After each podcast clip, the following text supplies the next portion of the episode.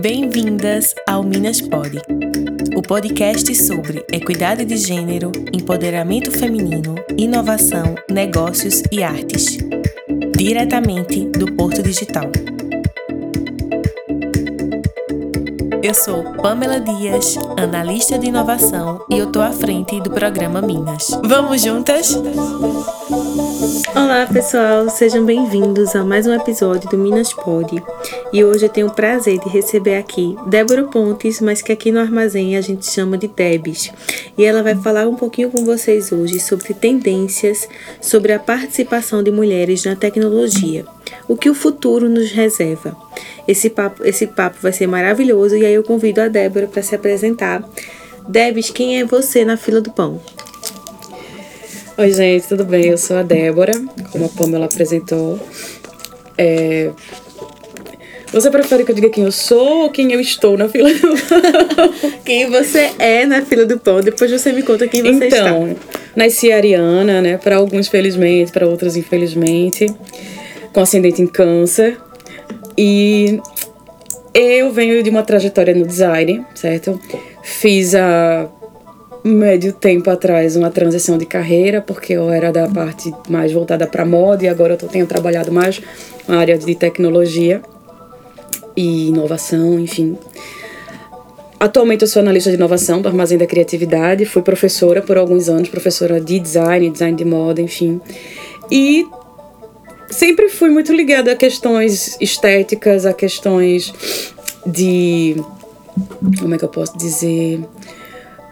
De design de um modo geral, mas não tanto de tecnologia. O que realmente abriu os meus olhos para a importância das pesquisas de tendências foi o período que eu tanto trabalhei com moda como eu ensinei moda. Eu fui professora de pesquisa de tendências e isso me abriu é, portas para entender o funcionamento da pesquisa de tendências, não só no, no universo da moda, como tendências da sociedade, tendências na tecnologia, na economia, uh, na, no percurso de mundo mesmo, nos outros setores do mundo que não se fossem só a moda, mas a moda, por ser muito volátil, era o que me dá, era o que dá para a sociedade é, mais oportunidade de entender o funcionamento das tendências numa velocidade maior e tornar isso mais perceptível.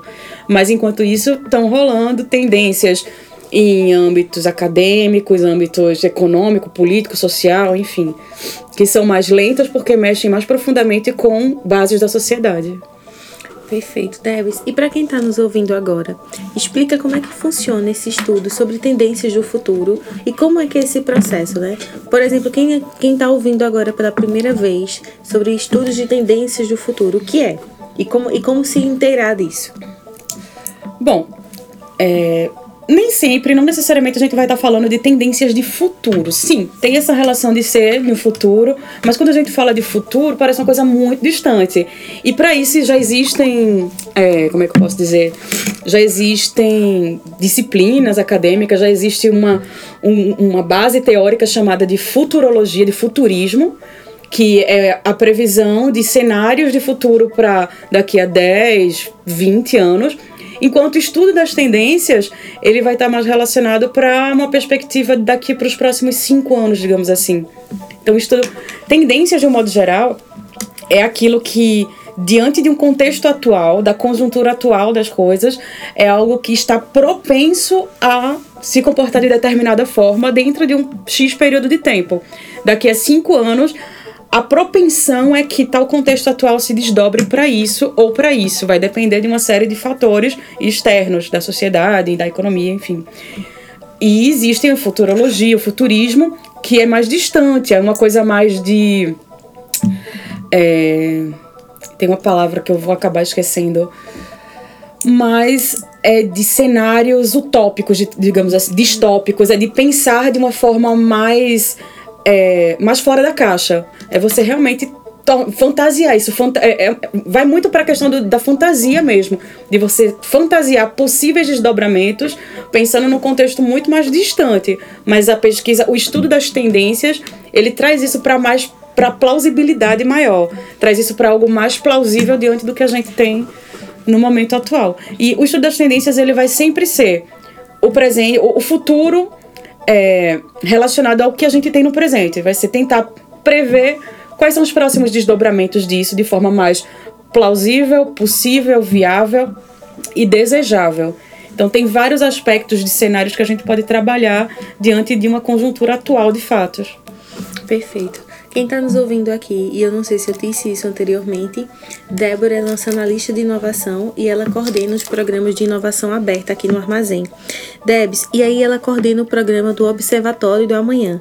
E aí, com você falando agora, eu fiquei pensando, o Observatório do Amanhã tá, tá mais conectado a esse, esse um projeto de tendências ou de futuro? E aí, conta para quem está nos ouvindo que é o Observatório do Amanhã, para que eles também possam entender o que é que a gente faz aqui nesse espaço.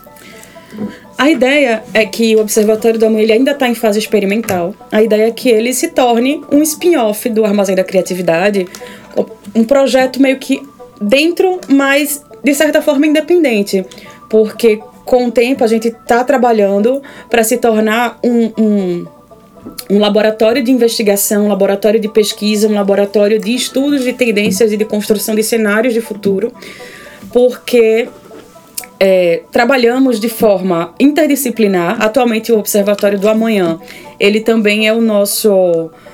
Como é que eu posso falar?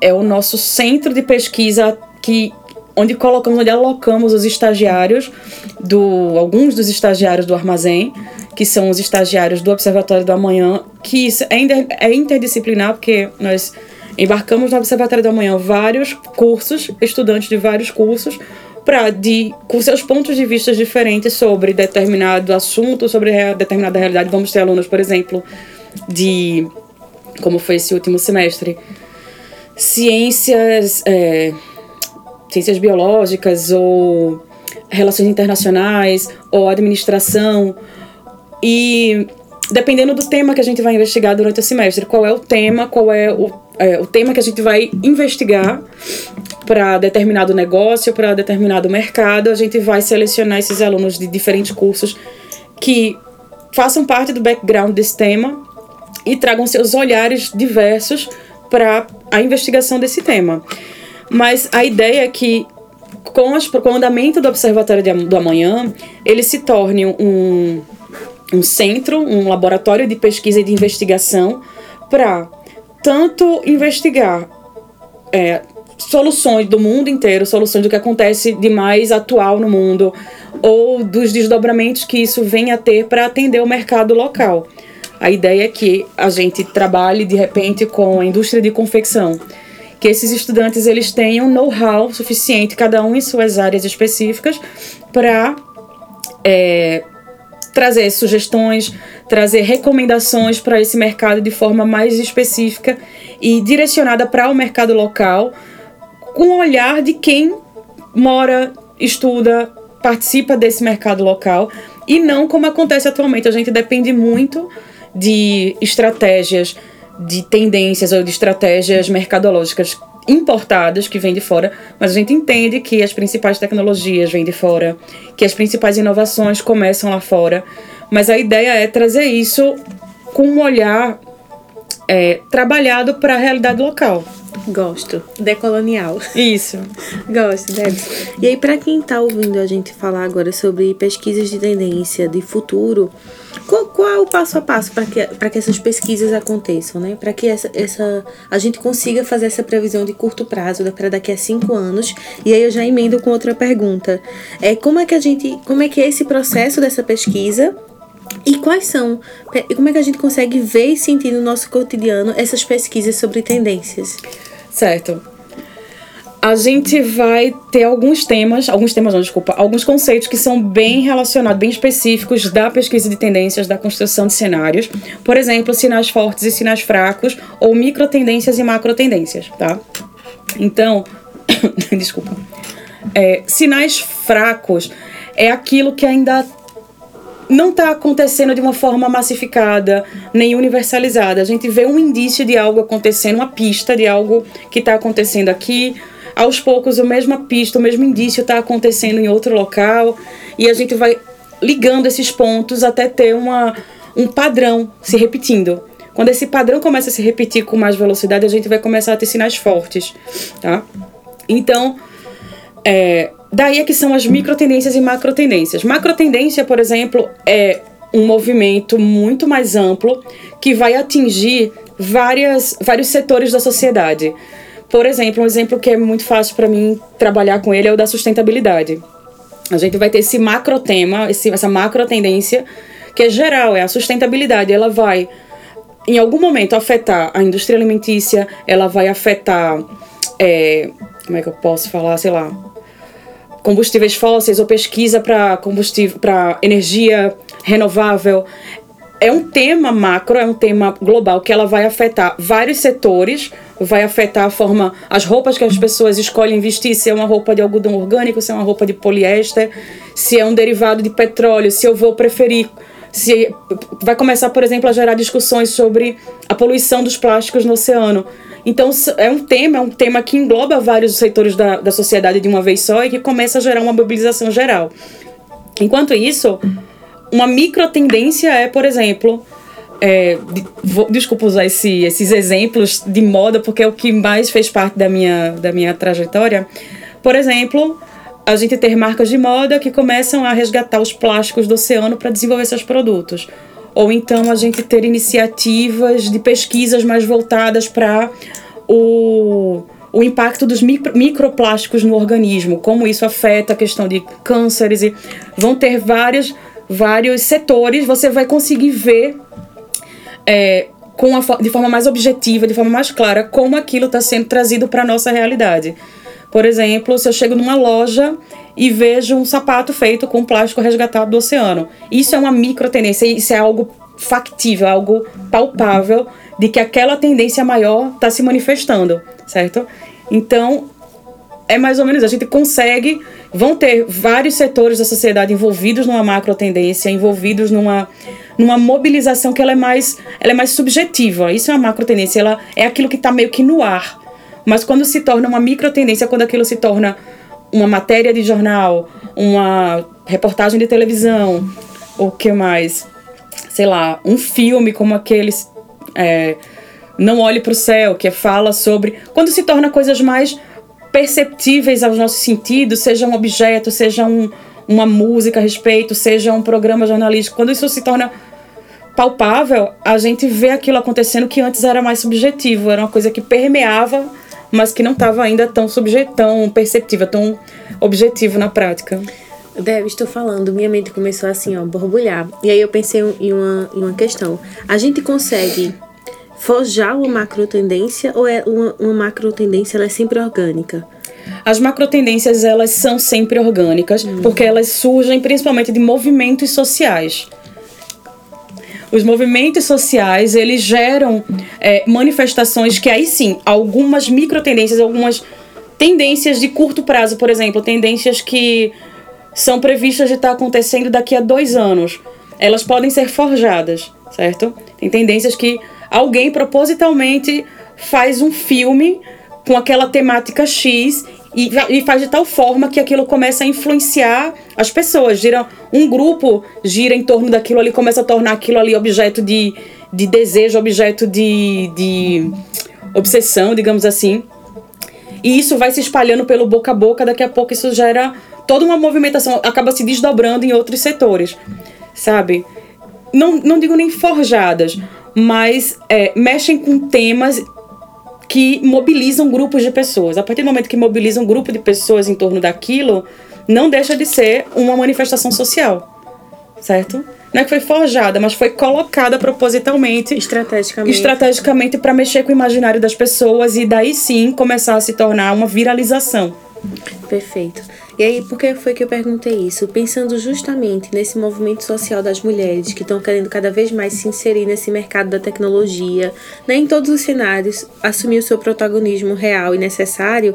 Quando a gente olha para essa pesquisa de tendência e ou futuro, como é que está o cenário para as mulheres na tecnologia? Então, por ser pesquisa de tendências, eu não posso, não poderia falar sobre futuro sem fazer uma análise de como estamos, como está essa realidade no momento atual. Tendências é sempre isso, eu preciso entender o contexto atual para supor que, que desdobramentos isso tem no futuro. Então, eu trouxe alguns dados para você para conversar contigo, tá? Começando pelo fato de que a população do Brasil, temos mais da metade são mulheres. Certo? Eu acho que 55% aproximadamente são de mulheres. E ainda assim a gente tem um, um mercado de tecnologia muito dominado pelos homens. Agora, de onde isso começou? Por que isso começou? Isso é estrutural. Sempre foi colocado de que tecnologia não é coisa para mulher e sabe-se lá de onde surgiu isso. Esse, esse paradigma. Então, um dos primeiros que tem sido, tem sido visto atualmente, trouxe alguns dados de, por exemplo, é, atualmente o mercado de tecnologia, de um modo geral, é de 68% ocupado por homens e 31% ocupado por mulheres. Quando se trata especificamente de ciência da computação, porque tecnologia pode ser design, pode ser, sei lá, programação, pode ser. Enfim, tem uma série de carreiras. Mas quando é especificamente ciência da computação, o percentual é de 92% de homens para 5,8% para mulheres. Certo? Então é muito discrepante. É, deixa eu ver. Sim, só que, por causa da pandemia, nos últimos cinco anos, o que inclui a pandemia, inclusive, houve um crescimento aproximado de 60% da procura de mulheres é, na tecnologia, da busca de empregabilidade na, nos setores de tecnologia pelas mulheres nos últimos cinco anos. Uma das consequências disso pode ter sido a pandemia. A pandemia, inclusive, é o que a gente chama na, na pesquisa de tendências de wild card, que é, são situações, se vinha numa progressão X, acontece algo absolutamente inesperado que muda completamente de uma hora para outra aquela, aquele contexto, aquela realidade.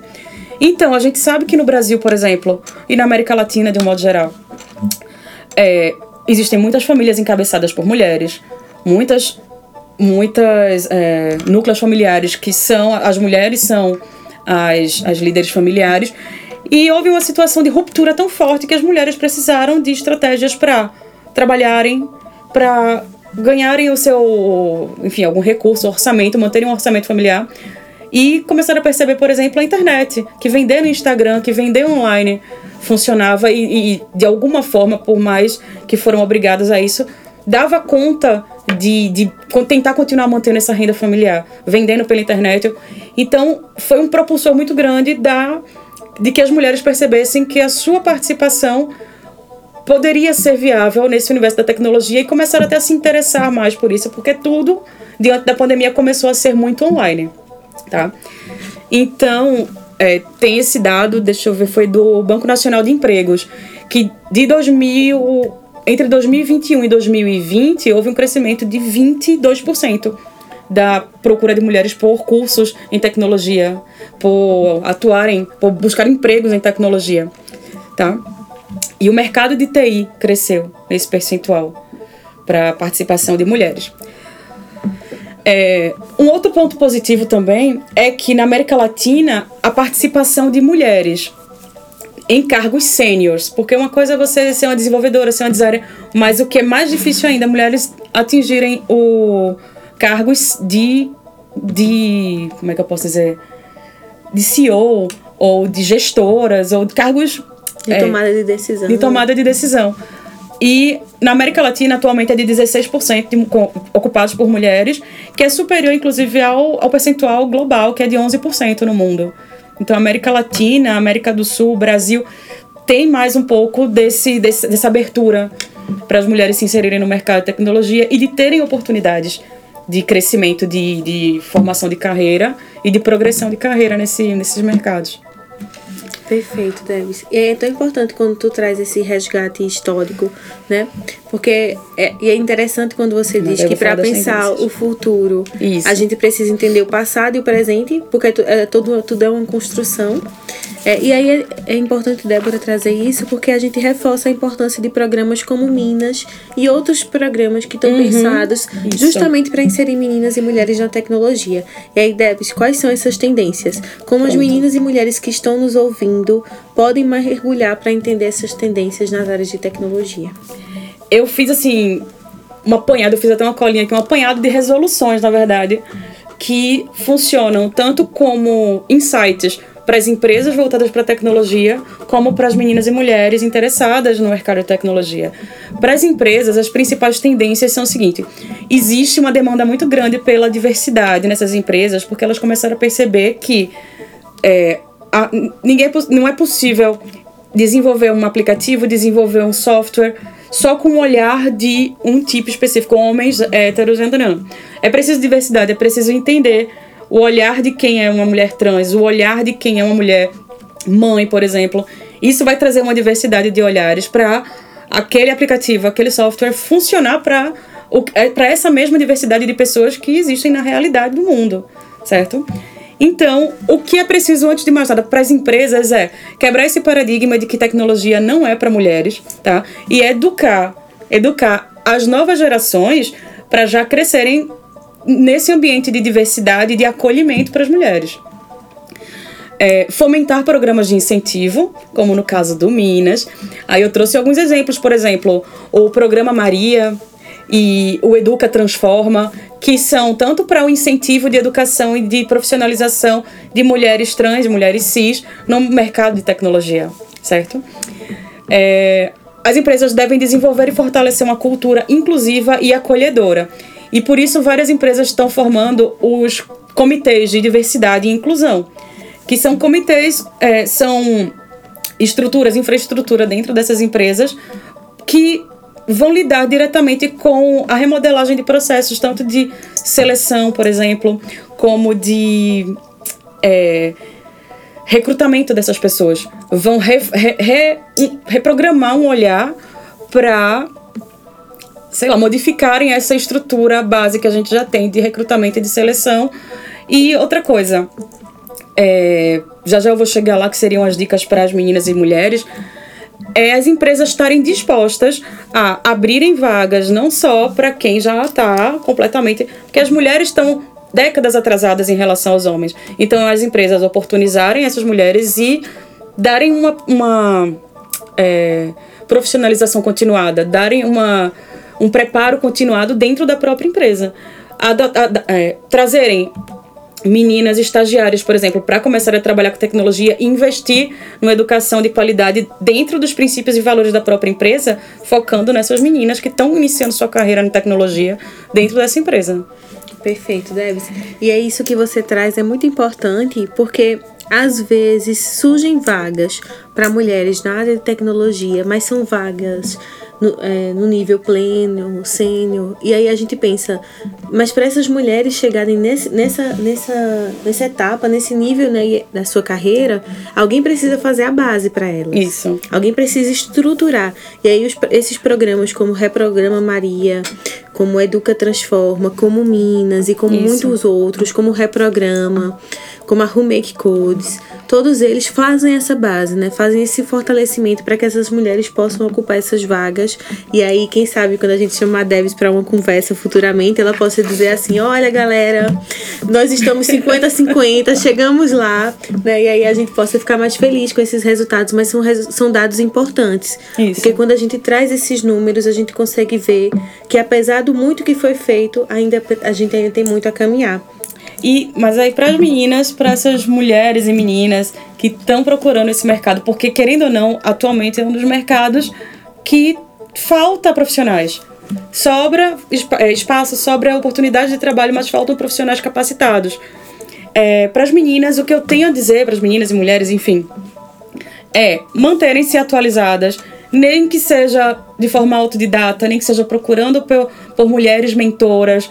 Outra coisa muito importante que eu tinha esquecido de comentar é se uma mulher chega num cargo, chega nessa possibilidade, essa oportunidade de, de, de ocupar um cargo sênior, ocupar um cargo de tomada de decisão, seria mulheres ajudando, cooperando com mulheres. Essas mulheres gestoras oportunizarem vagas para outras mulheres se inserirem nesse mercado, abrirem vagas específicas para mulheres no mercado de tecnologia. Isso é abrir portas para as mulheres oportunizar de forma igualitária, não só mulheres cis, mulheres trans, abrir mulheres que estão nessa posição de seleção, de escolha, oportunizarem também nas empresas a entrada dessas mulheres. É, e para as meninas, manter-se firme nessa decisão. É um mercado ainda muito machista, muito competitivo, tem essa coisa da não, não sei exatamente se é um medo das mulheres de encontrarem essa realidade, de encontrarem esse um, um contexto mais, machista dentro do âmbito da tecnologia, ou se eles de fato existem mas eu acho que atualmente é cada vez menos. É uma realidade que nos cursos superiores existe uma discrepância muito grande de quantos homens ingressam para os cursos superiores em tecnologia e quantas mulheres. Mas eu acho que a tendência justamente é isso não se equiparar, ainda falta um pouquinho para isso se equiparar, mas eu acho que o medo delas, das mulheres, vem sendo perdido um pouco a cada dia, um pouco a cada ano que passa, elas vão perdendo um pouco mais desse medo, até porque vão surgindo tantos programas de incentivo, de fomento à educação tecnológica, que elas vão começando a perceber que não é um bicho de sete cabeças tão grande assim, esse mercado de tecnologia e mexer com tecnologia de modo geral. Certo? É, participar de processos seletivos, mesmo quando não se tenha todos os requisitos para a vaga.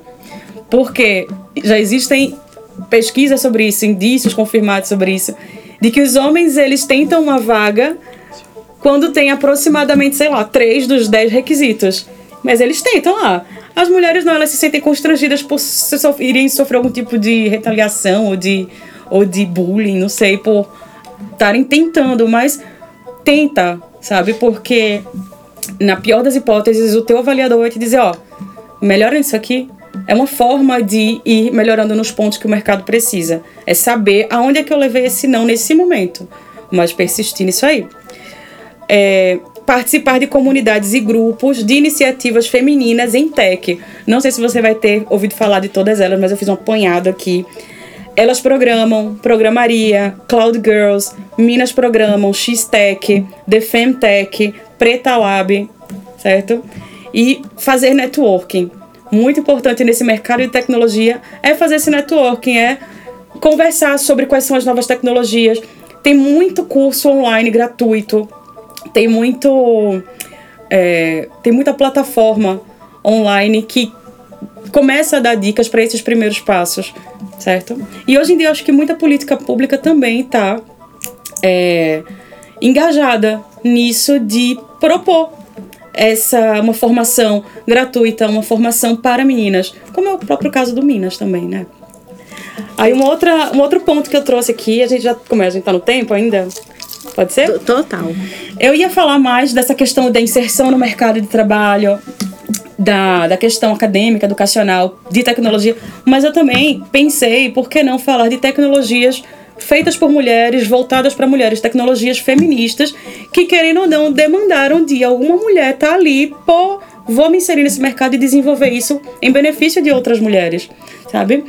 É, aí eu trouxe aqui alguns exemplos de, de, da importância que é mulheres se engajarem nessa formação em tecnologia para trazerem benefícios para a sociedade e para as outras mulheres.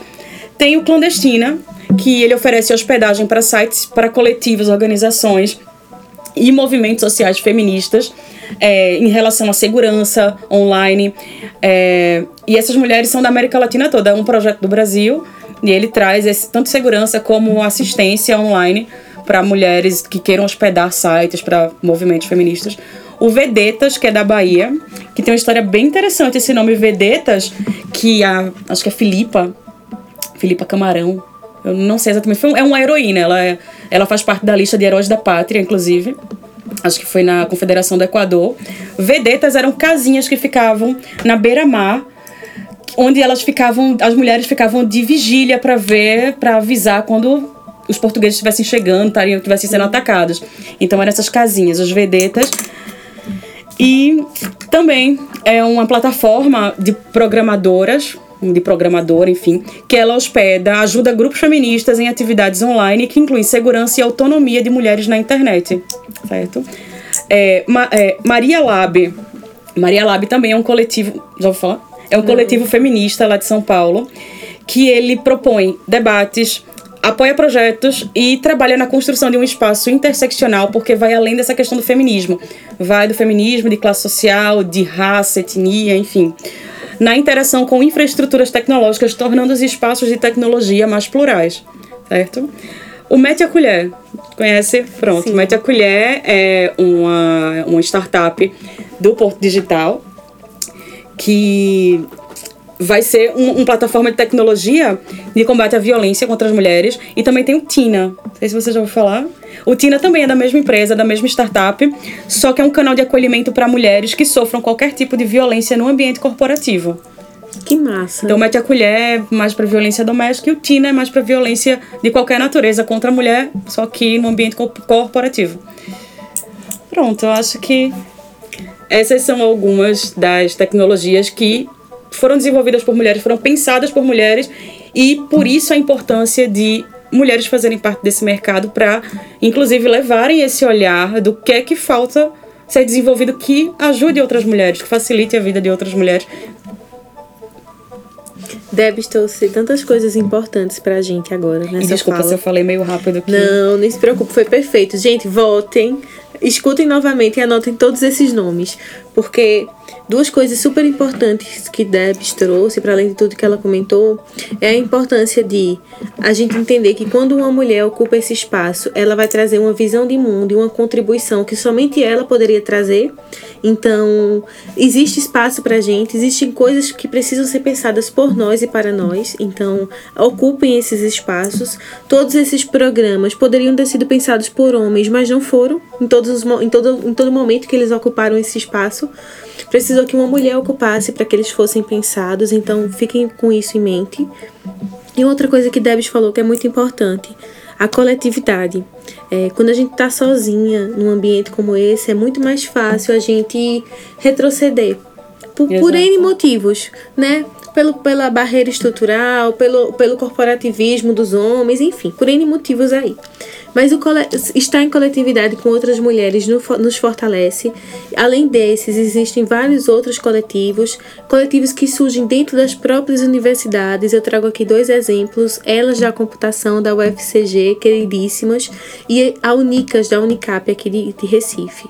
Então, procurem dentro das universidades, procurem dentro, de, dentro dessa rede da tecnologia coletivos para vocês se aproximarem. E aí, Debs, eu queria te fazer uma penúltima pergunta antes da gente encerrar aqui esse bate-papo. De, dentro dessa tua trajetória profissional né, na tecnologia, dentro do que você pesquisa, estuda e atua, que são as tendências né, para o futuro, que você precisa, que é todo um resgate histórico para entender o futuro, né? A gente não parte do nada. Uhum. Quais são tuas lições aprendidas? A principal lição é essa: tem muita coisa que é cíclica. A pesquisa de tendências ela mostra muito isso, de que existem muitos movimentos que acabam sendo cíclicos. Se a gente vê, sei lá, de repente nos anos 70 foi um boom da internet por causa de uma conjuntura de coisas, de desenvolvimento, do surgimento de tal tecnologia foi o que propulsionou a, a, a explosão da internet. Passou-se o tempo, outras tecnologias vão surgindo e isso vai abrindo margem para a gente tentar supor o que é que vai vir de novo agora. Se naquela época que havia aquela conjuntura, haviam todos, todos os ingredientes necessários para que tal coisa surgissem, qual é esse novo ciclo? O que é que, que, é que se formulou agora? O que é que está tudo prontinho para o que surgir disso? A gente tem agora robótica, inteligência artificial, tem, sei lá, veículos autônomos, internet 5G, tem tanta coisa que pode ser ingrediente do, do quê? O que é, qual é o grande movimento que vai começar agora? Sabe? É uma realidade virtual, enfim. E gente, é isso de ser cíclico, e a gente entender que a gente não consegue prever o futuro sem olhar a nossa história, sem olhar o passado, para disso construir ou construir ou perceber quando novas movimentações estão surgindo. Então a tecnologia, ela já foi muito mais bicho de sete cabeças antes, e agora a gente tem tantas oportunidades.